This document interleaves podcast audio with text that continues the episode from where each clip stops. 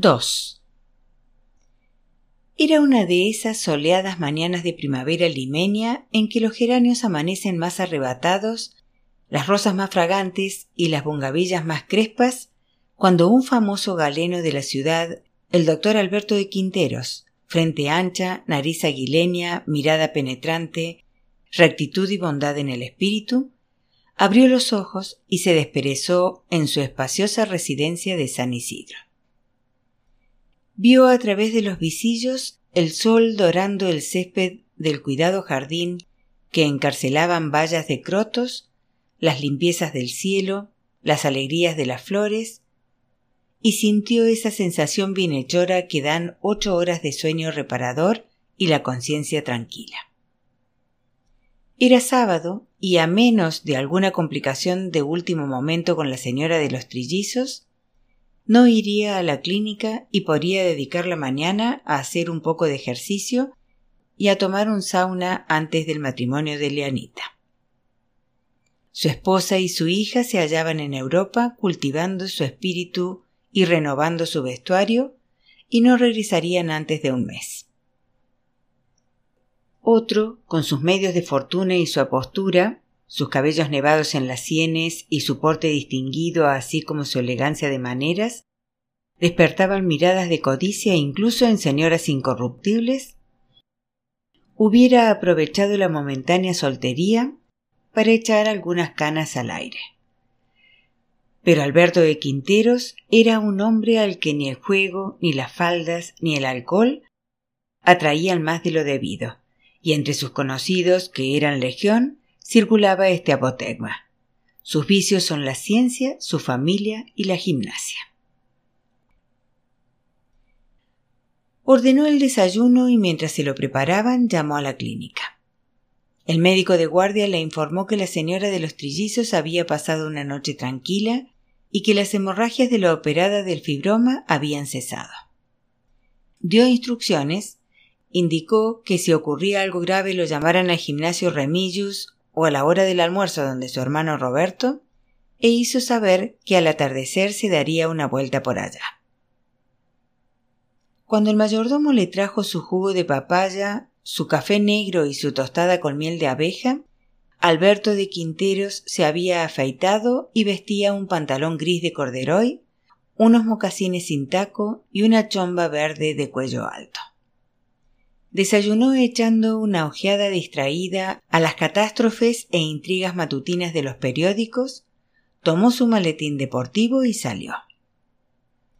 Se detuvo unos segundos en el jardín a palmear a Puck, el engreído fox terrier que lo despidió con afectuosos ladridos. El gimnasio Remillos estaba a pocas cuadras en la calle Miguel Dazo y al doctor Quinteros le gustaba andarlas. Iba despacio, respondía a los saludos del vecindario, observaba los jardines de las casas que a esa hora eran regados y podados, y solía parar un momento en la librería Castro Soto a elegir algunos bestsellers. Aunque era temprano, ya estaban frente al Davory los infalibles muchachos de camisetas abiertas y cabelleras alborotadas. Tomaban helados en sus motos o en los guardabarros de sus autos sports se hacían bromas y planeaban la fiesta de la noche. Los saludaron con respeto, pero apenas los dejó atrás, uno de ellos se atrevió a darle uno de esos consejos que eran su pan cotidiano en el gimnasio. Eternos chistes sobre su edad y su profesión que él soportaba con paciencia y buen humor. No se canse mucho, doctor. Piense en sus nietos. Apenas los oyó pues estaba imaginando lo linda que se vería Elianita en su vestido de novia diseñado para ella por la casa Christian Dior de París. No había mucha gente en el gimnasio esa mañana. Solo Coco, el instructor, y dos fanáticos de las pesas, el negro Humilla y Perico Sarmiento, tres montañas de músculos equivalentes a los de diez hombres normales. Debían de haber llegado no hacía mucho tiempo. Estaban todavía calentando. Pero si ahí viene la cigüeña, le estrechó la mano Coco. ¿Todavía en pie a pesar de los siglos? Le hizo adiós el negro humilla. Perico se limitó a chasquear la lengua y a levantar dos dedos en el característico saludo que había importado de Texas.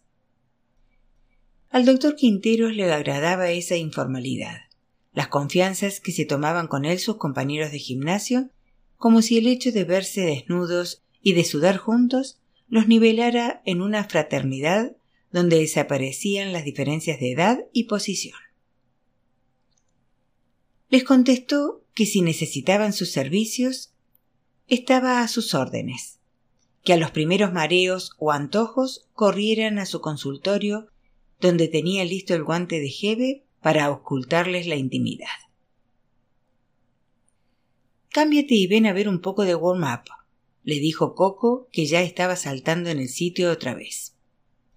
Si te viene el infarto, no pasas de morirte, veterano, lo alentó Perico poniéndose al paso de Coco. Adentro está el tablista, oyó decir al negro Humilla cuando entraba al vestuario.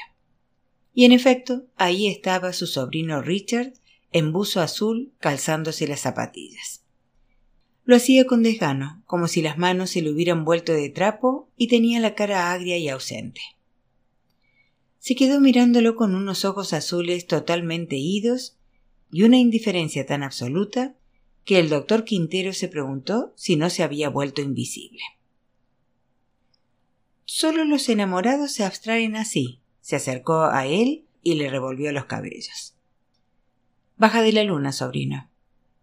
Perdona, tío, despertó Richard, enrojeciendo violentamente, como si lo acabaran de sorprender haciendo algo sucio. Estaba pensando.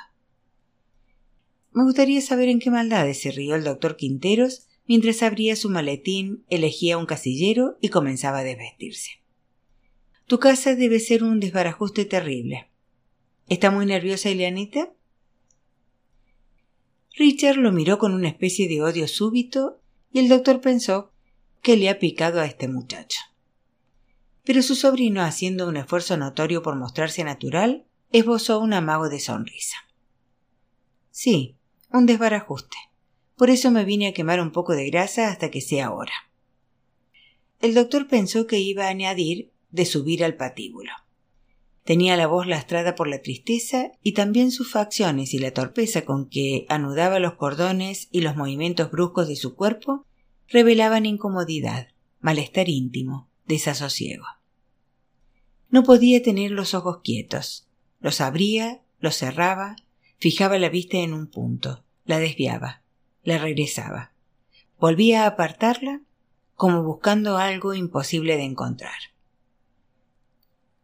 Era el muchacho más apuesto de la tierra, un joven dios brunido por la intemperie, hacía tabla aún en los meses más húmedos del invierno, y descollaba también en el básquet, el tenis, la natación y el fulbito, al que los deportes habían modelado un cuerpo de esos que el negro humilla llamaba locura de maricones. Ni gota de grasa, espaldas anchas que descendían de una terza línea de músculos hasta la cintura de avispa, y unas largas piernas duras y ágiles que habrían hecho palidecer de envidia al mejor boxeador. Alberto de Quinteros había oído con frecuencia a su hija Charo y a sus amigas comparar a Richard con Charlton Heston y sentenciar que todavía era más churro, que lo dejaba botado en pinta. Estaba en primer año de arquitectura y según Roberto y Margarita, sus padres, había sido siempre un modelo. Estudioso, obediente, bueno con ellos y con su hermana, sano, simpático. Elianita y él eran sus sobrinos preferidos, y por eso, mientras se ponía el suspensor, el buzo, las zapatillas, Richard lo esperaba junto a las duchas dando unos golpecitos contra los azulejos el doctor Alberto de Quinteros se apenó al verlo tan turbado. ¿Algún problema, sobrino? le preguntó como al descuido con una sonrisa bondadosa. ¿Algo que tu tío puede echarte una mano? Ninguno. ¿Qué ocurrencia? se apresuró a contestar Richard, encendiéndose de nuevo como un fósforo. Estoy regio y con unas ganas bárbaras de calentar. ¿Le llevaron mi regalo a tu hermana? recordó de pronto el doctor. En la casa Murguía me prometieron que lo harían ayer. Una pulsera bestial, Richard había comenzado a saltar sobre las losetas blancas del vestuario.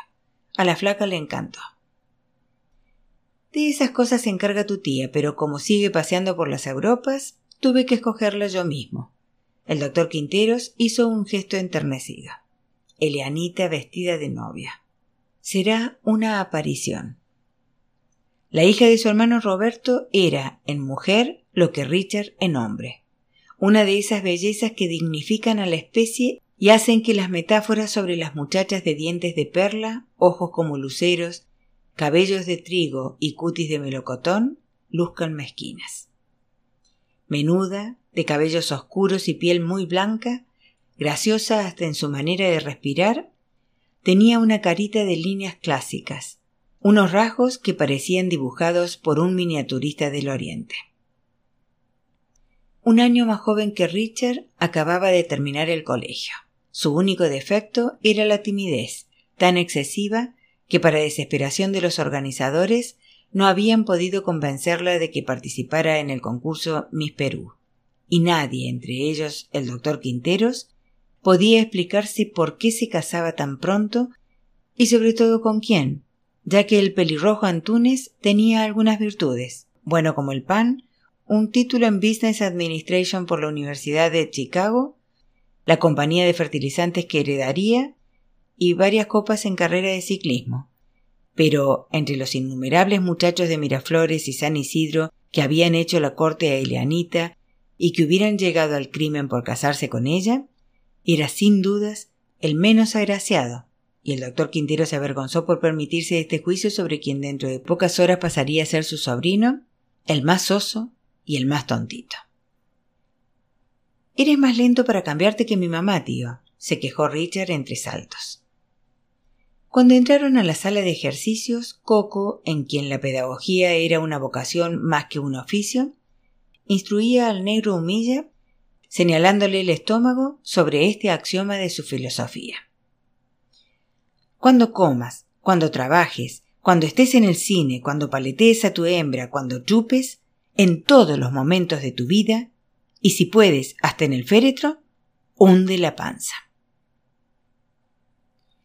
Diez minutos de warm-ups para alegrar el esqueleto, Matusalén, ordenó el instructor.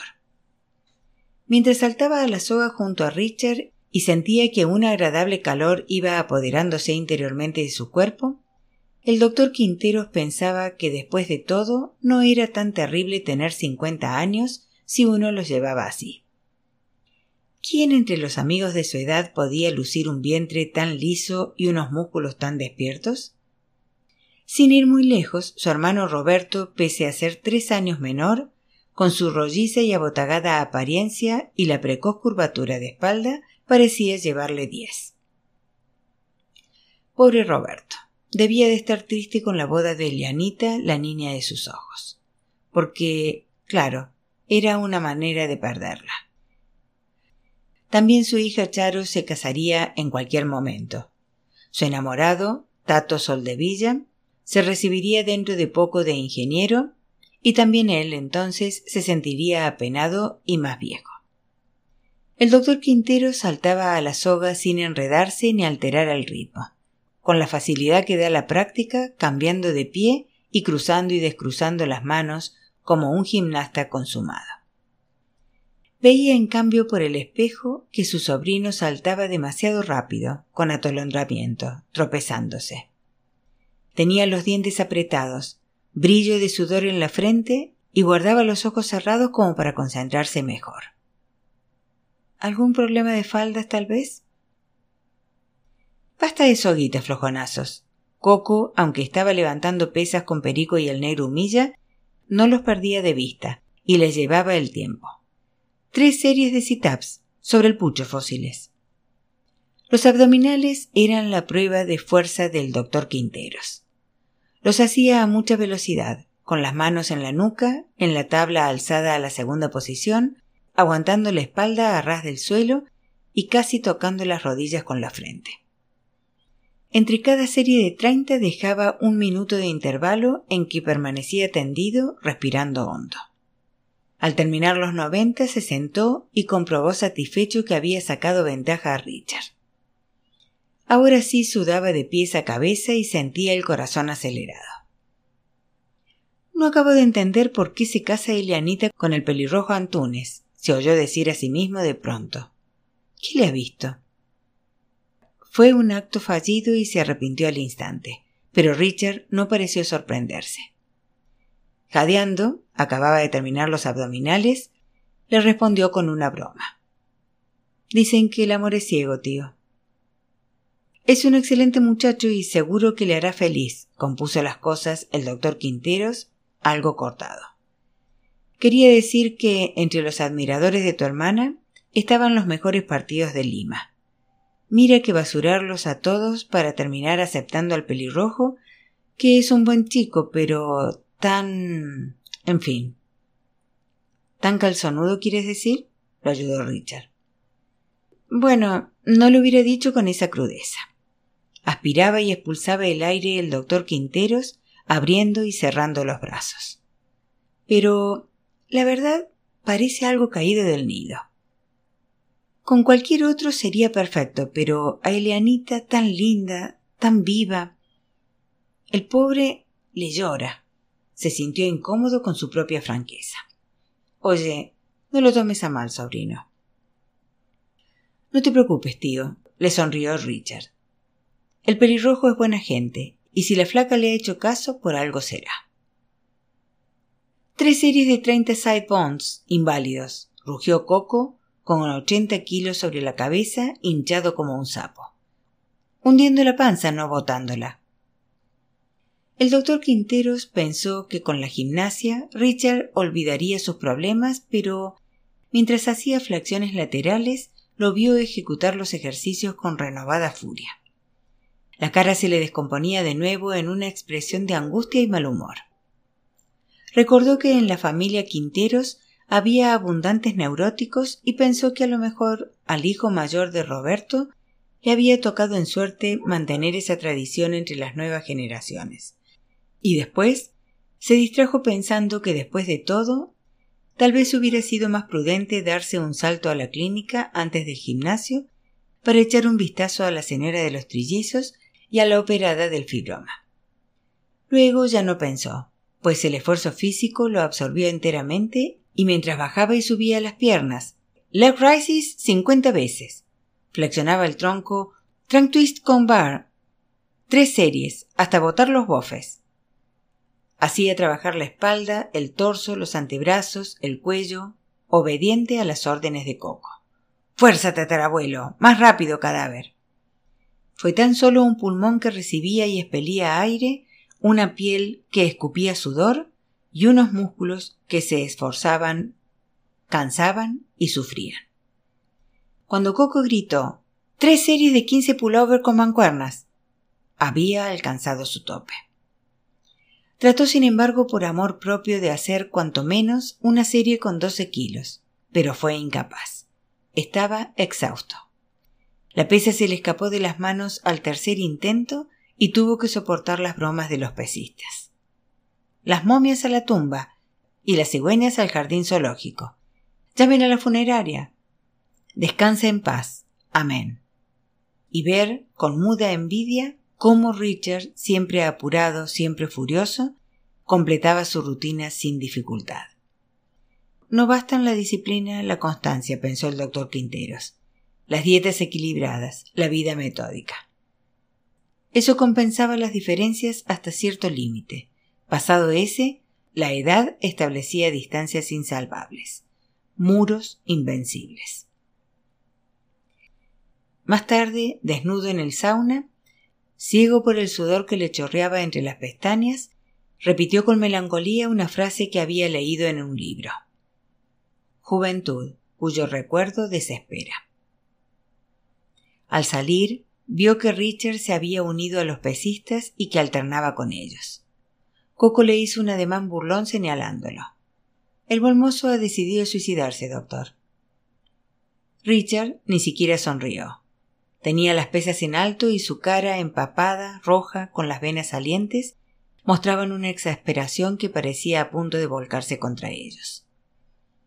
Al doctor le pasó la idea de que su sobrino de pronto iba a aplastarles la cabeza a los cuatro con las pesas que tenía en las manos.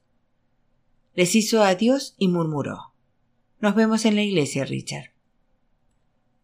De vuelta en su casa lo tranquilizó saber que la mamá de los trillizos quería jugar al bridge con unas amigas en su cuarto de la clínica y que la operada de fibroma había preguntado si hoy podía comer guantanes sopados en salsa de tamarindo. Autorizó el bridge y el guantán, y con toda calma se puso terno azul oscuro, camisa de seda blanca y una corbata plateada que sujetó con una perla. Perfumaba su pañuelo cuando llegó carta de su mujer a la que Charito había añadido una postdata.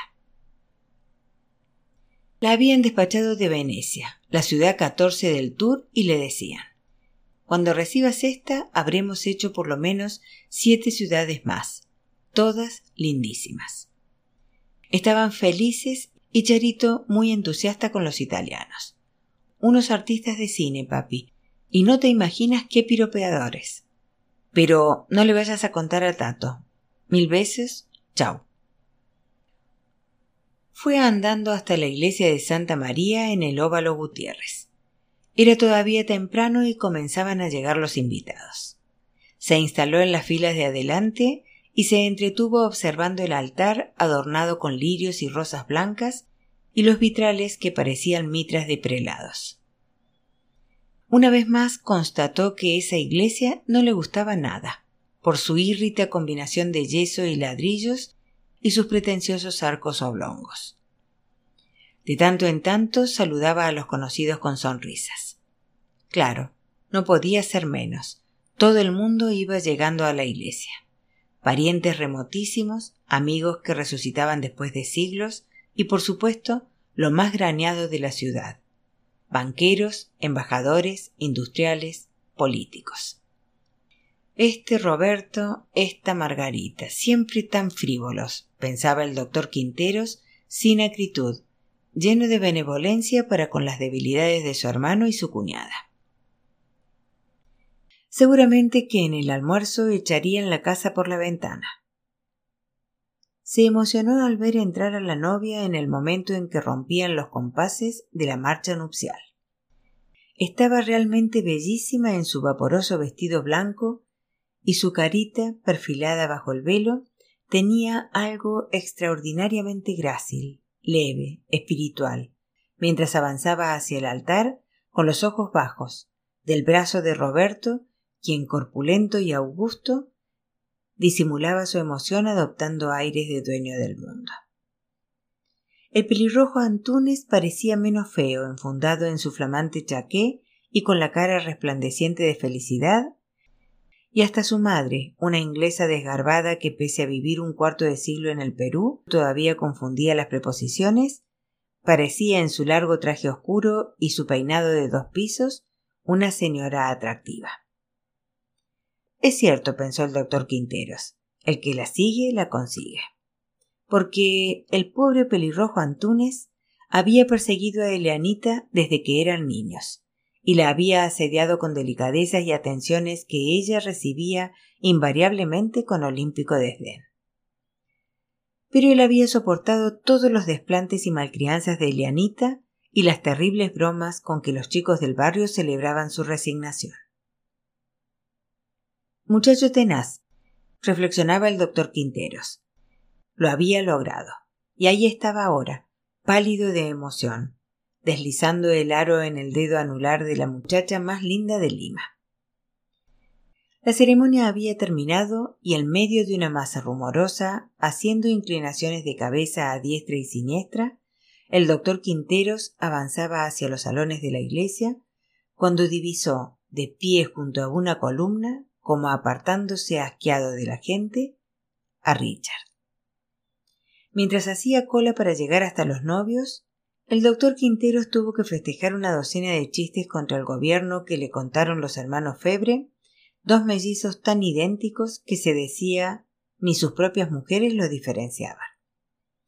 Era tal el gentío que el salón parecía a punto de desplomarse. Muchas personas habían permanecido en los jardines esperando turno para entrar. Un enjambre de mozos circulaba ofreciendo champaña. Se oían risas, bromas, brindis, y todo el mundo decía que la novia estaba lindísima.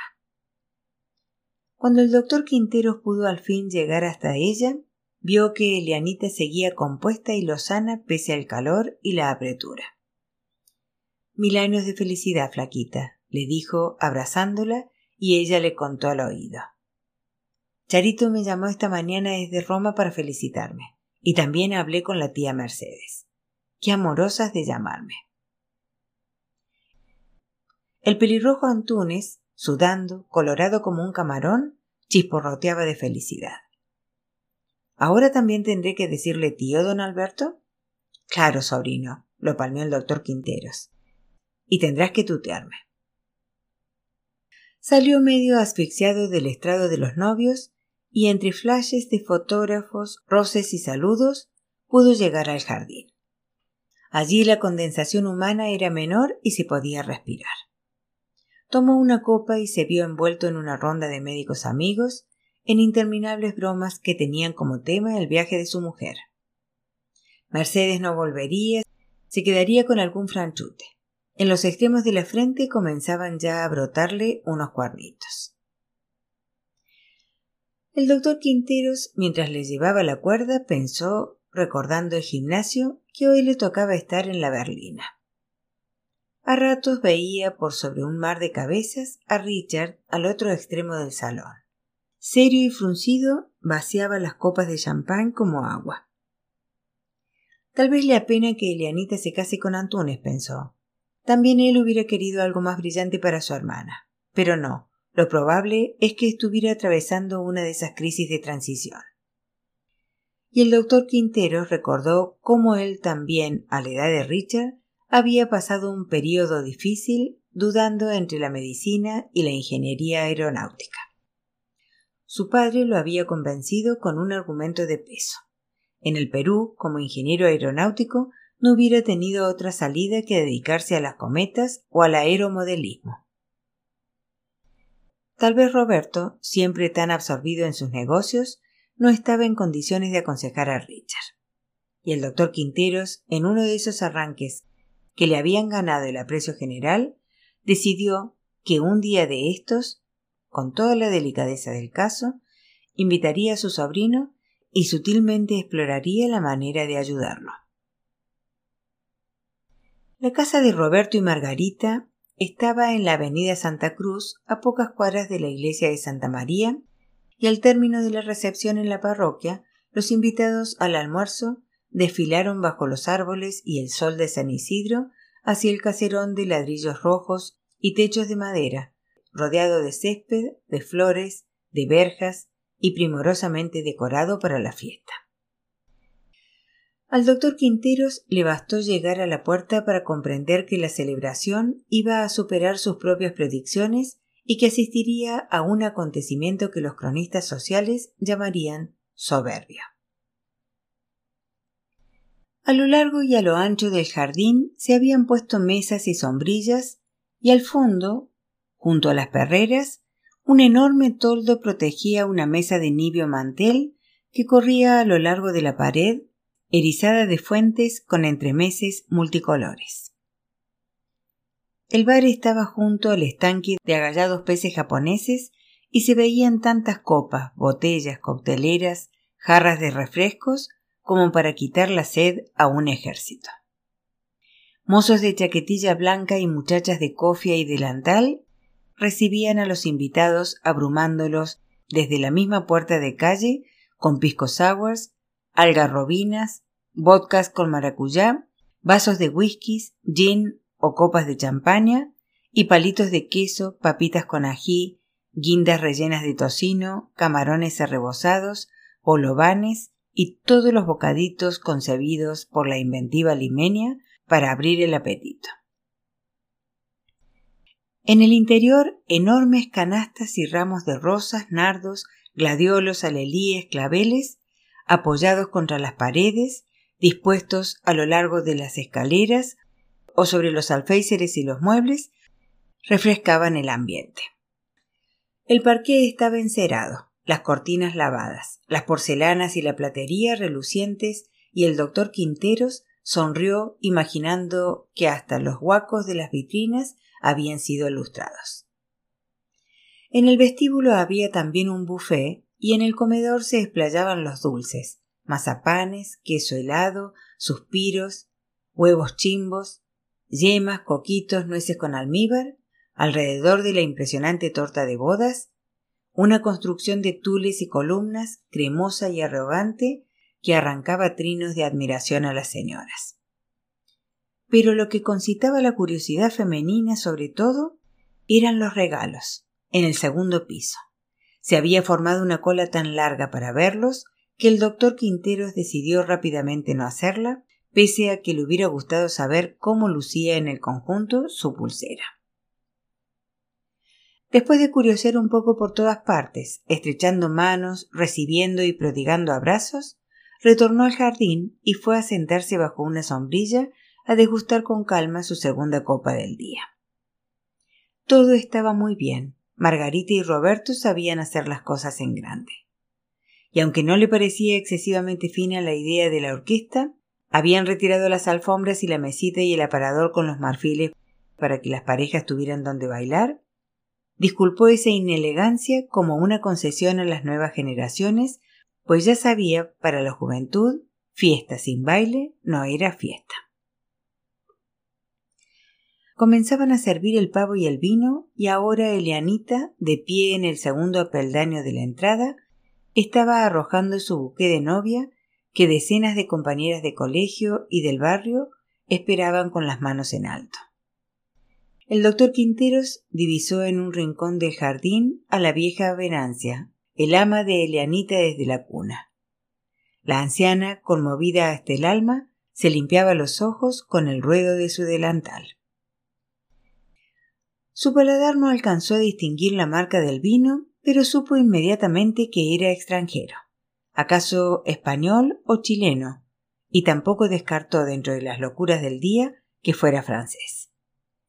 El pavo estaba tierno, el puré era una mantequilla y había una ensalada de coles y pasas que pese a sus principios en materia de dieta no pudo dejar de repetir. Saboreaba una segunda copa de vino y empezaba a sentir una agradable somnolencia cuando vio venir a Richard hacia él. Balanceaba una copa de whisky en la mano, tenía los ojos vidriosos y la voz cambiante. ¿Hay algo más estúpido que una fiesta de matrimonio, tío? murmuró haciendo un ademán despectivo hacia todo lo que lo rodeaba y dejándose caer en la silla de al lado. La corbata se le había corrido, una manchita fresca afeaba la solapa de su terno gris, y en sus ojos, además de vestigios de licor, había emposada una oceánica rabia. Bueno, te confieso que yo no soy un gran entusiasta de las fiestas, dijo con bonomía el doctor Quinteros. Pero que no lo seas tú a tu edad me llama la atención, sobrino. Las odio con toda mi alma, susurró Richard mirando como si quisiera desaparecer a todo el mundo. No sé por qué maldita sea estoy aquí. Imagínate lo que habría sido para tu hermana que no vinieras a su boda. El doctor Quinteros reflexionaba sobre las cosas necias que hace decir el alcohol. ¿Acaso no había visto él a Richard divirtiéndose en las fiestas como el que más? ¿No era un eximio bailarín? ¿Cuántas veces había capitaneado su sobrino a la pandilla de chicas y chicos que venían a improvisar un baile en los cuartos de Charito? Pero no le recordó nada de eso. Vio cómo Richard apuraba su whisky y pedía a un mozo que le sirviera otro. De todos modos, anda preparándote, le dijo, porque cuando te cases, tus padres te harán una fiesta más grande que esta. Richard se llevó el flamante vaso de whisky a los labios y despacio, entrecerrando los ojos, bebió un trago. Luego, sin alzar la cabeza, con voz sorda y que llegó al doctor como algo muy lento y casi inaudible, musitó. Yo no me casaré nunca, tío, te lo juro por Dios. Antes de que pudiera responderle, una estilizada muchacha de cabellos claros, silueta azul y gesto decidido, se plantó ante ellos, tomó a Richard de la mano y sin darle tiempo a reaccionar, lo obligó a levantarse. ¿No te da vergüenza estar sentado con los viejos? Ven a bailar, Sonso. El doctor Quinteros los vio desaparecer en el zaguán de la casa y se sintió bruscamente inapetente. Seguía repicando en el pabellón de sus oídos, como un eco perverso, esa palabrita viejos, que con tanta naturalidad y voz tan deliciosa había dicho la hijita menor del arquitecto Aramburú. Después de tomar el café, se levantó y fue a echar un vistazo al salón. La fiesta estaba en su esplendor y el baile se había propagado desde esa matriz que era la chimenea donde habían instalado a la orquesta a los cuatro vecinos, en los que también había parejas que bailaban, cantando a voz en cuello los chachachás y los merengues, las cumbias y los valses. La onda de alegría alimentada por la música, el sol y los alcoholes había ido subiendo de los jóvenes a los adultos y de los adultos a los viejos. Y el doctor Quinteros vio con sorpresa que incluso don Marcelino Guapaya, el octogenario emparentado a la familia, meneaba esforzadamente su crujiente humanidad, siguiendo los compases de nube gris con su cuñada Margarita en brazos. La atmósfera de humo, ruido, movimiento, luz y felicidad produjo un ligero vértigo al doctor Quinteros. Se apoyó en la baranda y cerró un instante los ojos. Luego, risueño, feliz él también, estuvo observando a Elianita, que todavía vestida de novia pero ya sin velo, presidía la fiesta. No descansaba un segundo. Al término de cada pieza, veinte varones la rodeaban solicitando su favor, y ella, con las mejillas arreboladas y los ojos lucientes, elegía a uno diferente cada vez y retornaba al torbellino. Su hermano Roberto se materializó a su lado. En vez del chaqué tenía un liviano terno marrón y estaba sudoroso pues acababa de bailar. Me parece mentira que se esté casando, Alberto, dijo señalando a Elianita. Está lindísima, le dijo el doctor Quinteros. Has echado la casa por la ventana, Roberto. Para mi hija, lo mejor del mundo, exclamó su hermano con un retintín de tristeza en la voz. ¿Dónde van a pasar la luna de miel? preguntó el doctor. En Brasil y Europa. Es el regalo de los papás del pelirrojo, señaló divertido hacia el bar. Debían partir mañana temprano, pero a este paso mi yerno no estará en condiciones. Un grupo de muchachos tenía cercado al pelirrojo Antunes y se turnaban para brindar con él. El novio, más colorado que nunca, riendo algo alarmado, trataba de engañarlos mojando los labios en su copa, pero sus amigos protestaban y le exigían vaciarla. El doctor Quinteros buscó a Richard con la mirada, pero no lo vio en el bar, ni bailando, ni en el sector del jardín que descubrían las ventanas. Ocurrió en ese momento.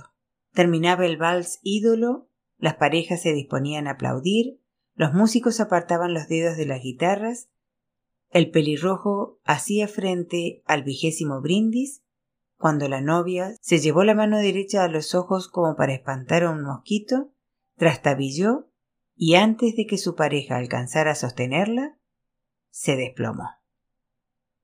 Su padre y el doctor Quinteros permanecieron inmóviles, creyendo tal vez que había resbalado, que se levantaría al instante muerta de risa. Pero el revuelo que se armó en el salón, las exclamaciones, los empujones, los gritos de mamá, hijita, Eliana, Elianita, los hizo correr también a ayudarla. Ya el pelirrojo Antunes había dado un salto, la levantaba en brazos y, escoltado por un grupo, la subía por la escalera tras la señora Margarita que iba diciendo Por aquí, a su cuarto despacio, con cuidadito, y pedía un médico. Llamen a un médico.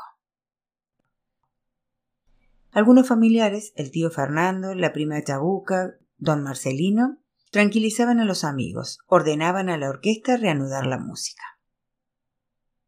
El doctor Quinteros vio que su hermano Roberto le hacía señas desde lo alto de la escalera. Pero qué estúpido. ¿Acaso no era médico? ¿Qué esperaba? Trepó los peldaños a trancos entre gente que se abría a su paso. Habían llevado a Elianita a su dormitorio, una habitación decorada de rosa que daba sobre el jardín.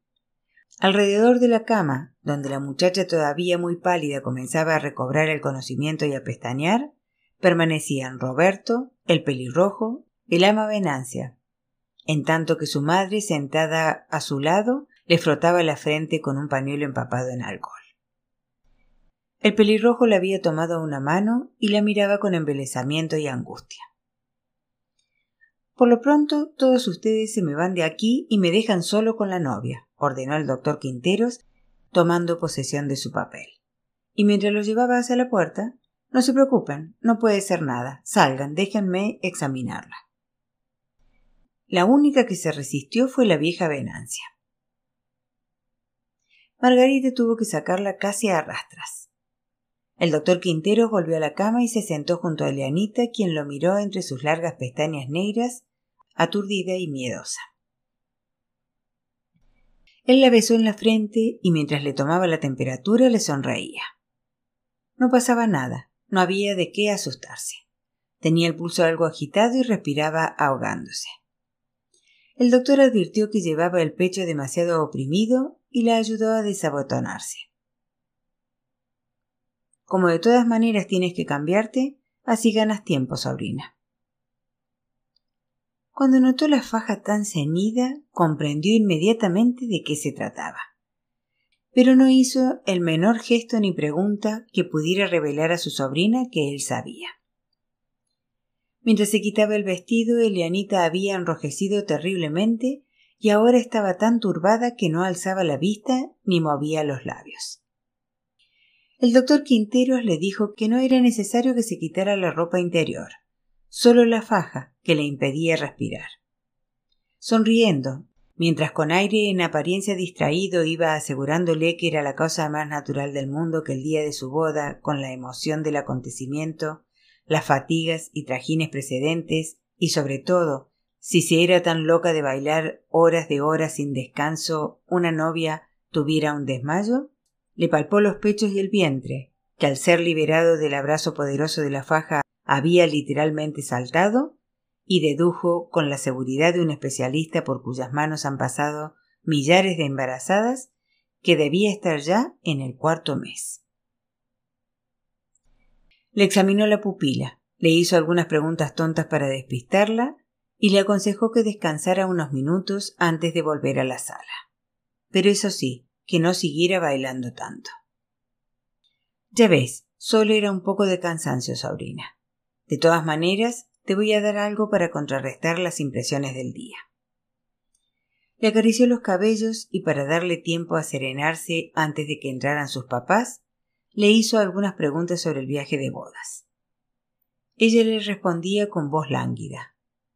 Hacer un viaje así era una de las mejores cosas que podían ocurrirle a una persona. Él, con tanto trabajo, jamás podría darse tiempo para un recorrido tan completo y ya iban para tres años que no había estado en Londres, su ciudad preferida. Mientras hablaba, veía a Elianita esconder con disimulo la faja, ponerse una bata, disponer sobre una silla un vestido, una blusa con cuello y puños bordados, unos zapatos, y volver a tenderse en la cama y cubrirse con el edredón. Se preguntó si no habría sido mejor hablar francamente con su sobrina y darle algunos consejos para el viaje. Pero no, la pobre hubiera pasado un mal rato, se hubiera sentido muy incómoda.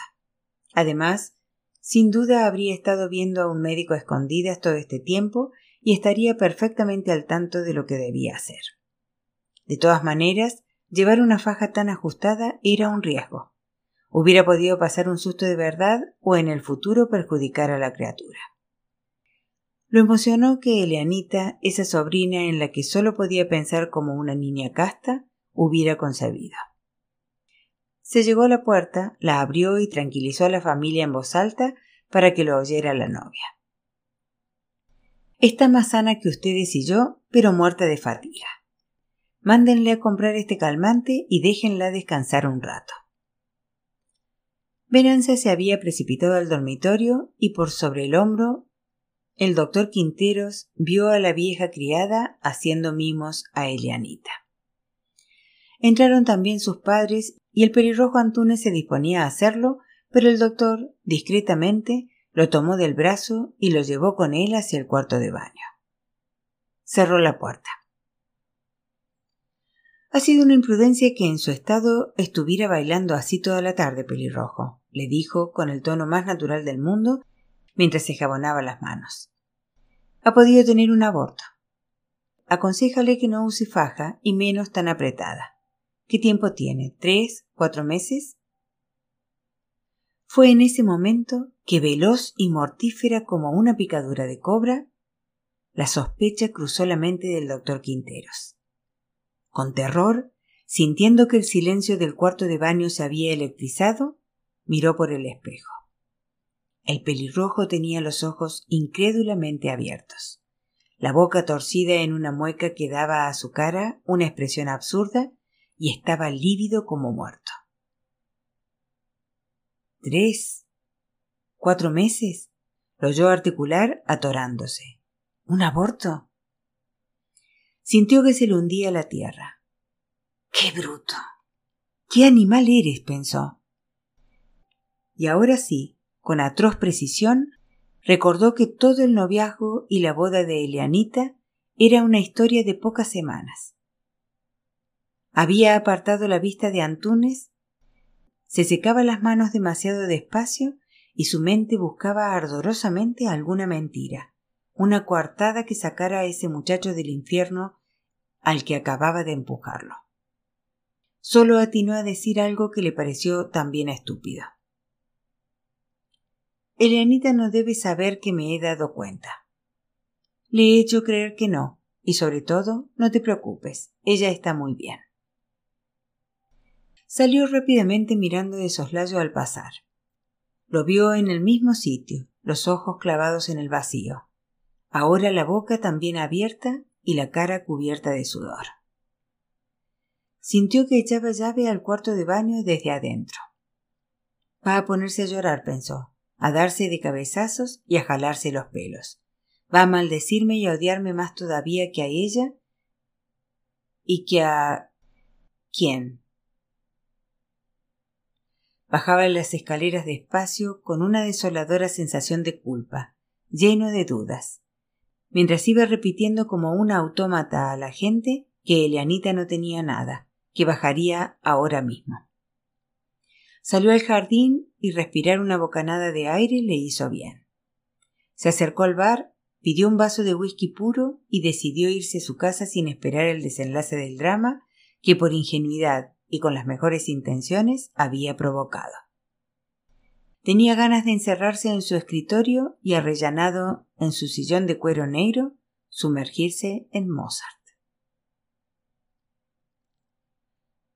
En la puerta de calle, sentado en el pasto, en un estado calamitoso, encontró a Richard.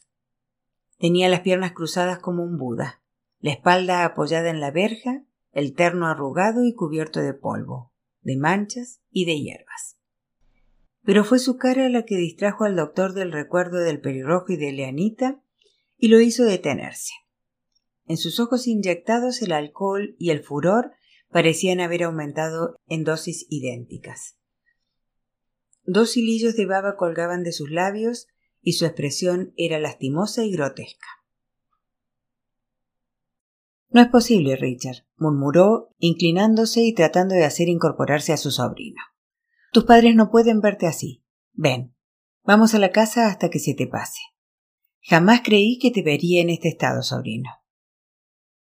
Richard lo miraba sin verlo, con la cabeza colgante, y aunque obediente trataba de levantarse, las piernas le flaqueaban.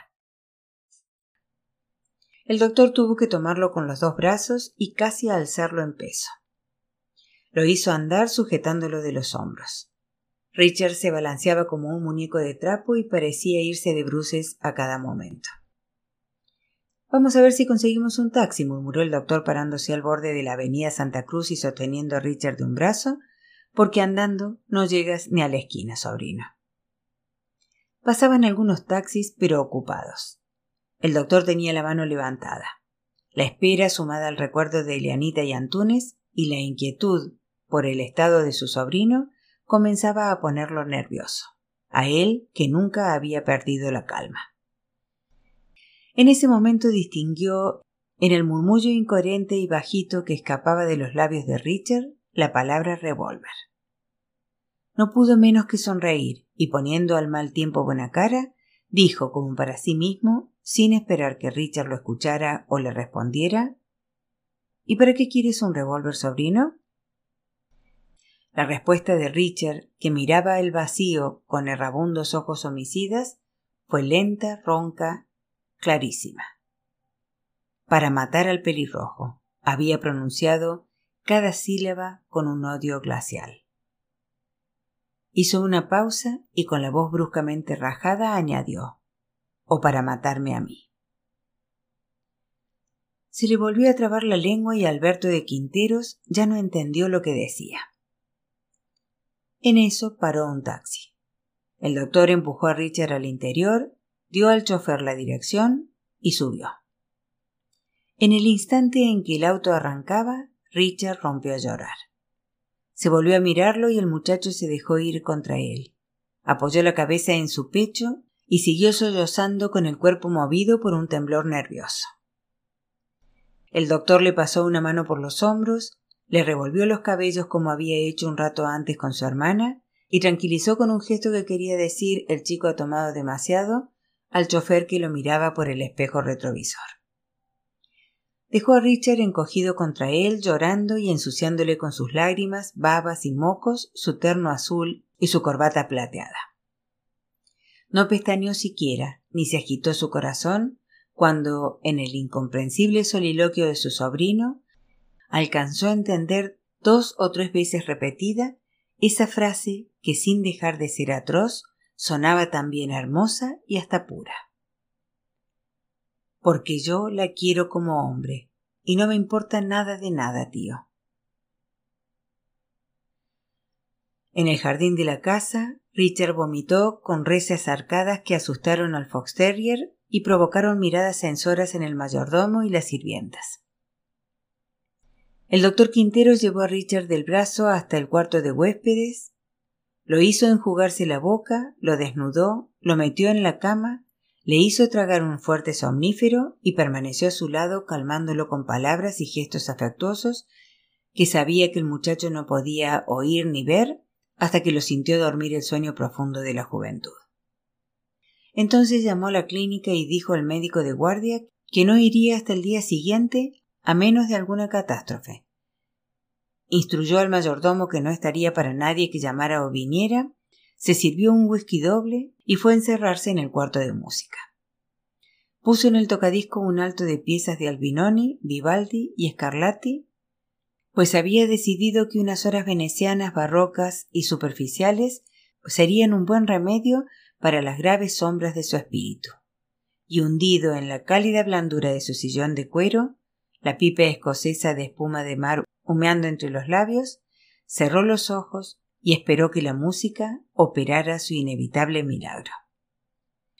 Pensó que esta era una ocasión privilegiada para poner a prueba esa norma moral que había hecho suya desde joven y según la cual era preferible comprender que juzgar a los hombres. No se sentía horrorizado ni indignado ni demasiado sorprendido. Más bien advertía una recóndita emoción, una benevolencia invencible, mezclada de ternura y de piedad. Cuando se decía que ahora sí estaba clarísimo por qué una muchacha tan linda había decidido casarse de pronto con un bobo y por qué al rey de la tabla hawaiana, al buen mozo del barrio, no se le conoció nunca enamorada y por qué siempre había cumplido sin protestar, con diligencia tan encomiable, las funciones de chaperón de su hermana menor mientras saboreaba el perfume del tabaco y degustaba el placentero fuego de la bebida, se decía que no había que preocuparse demasiado por Richard.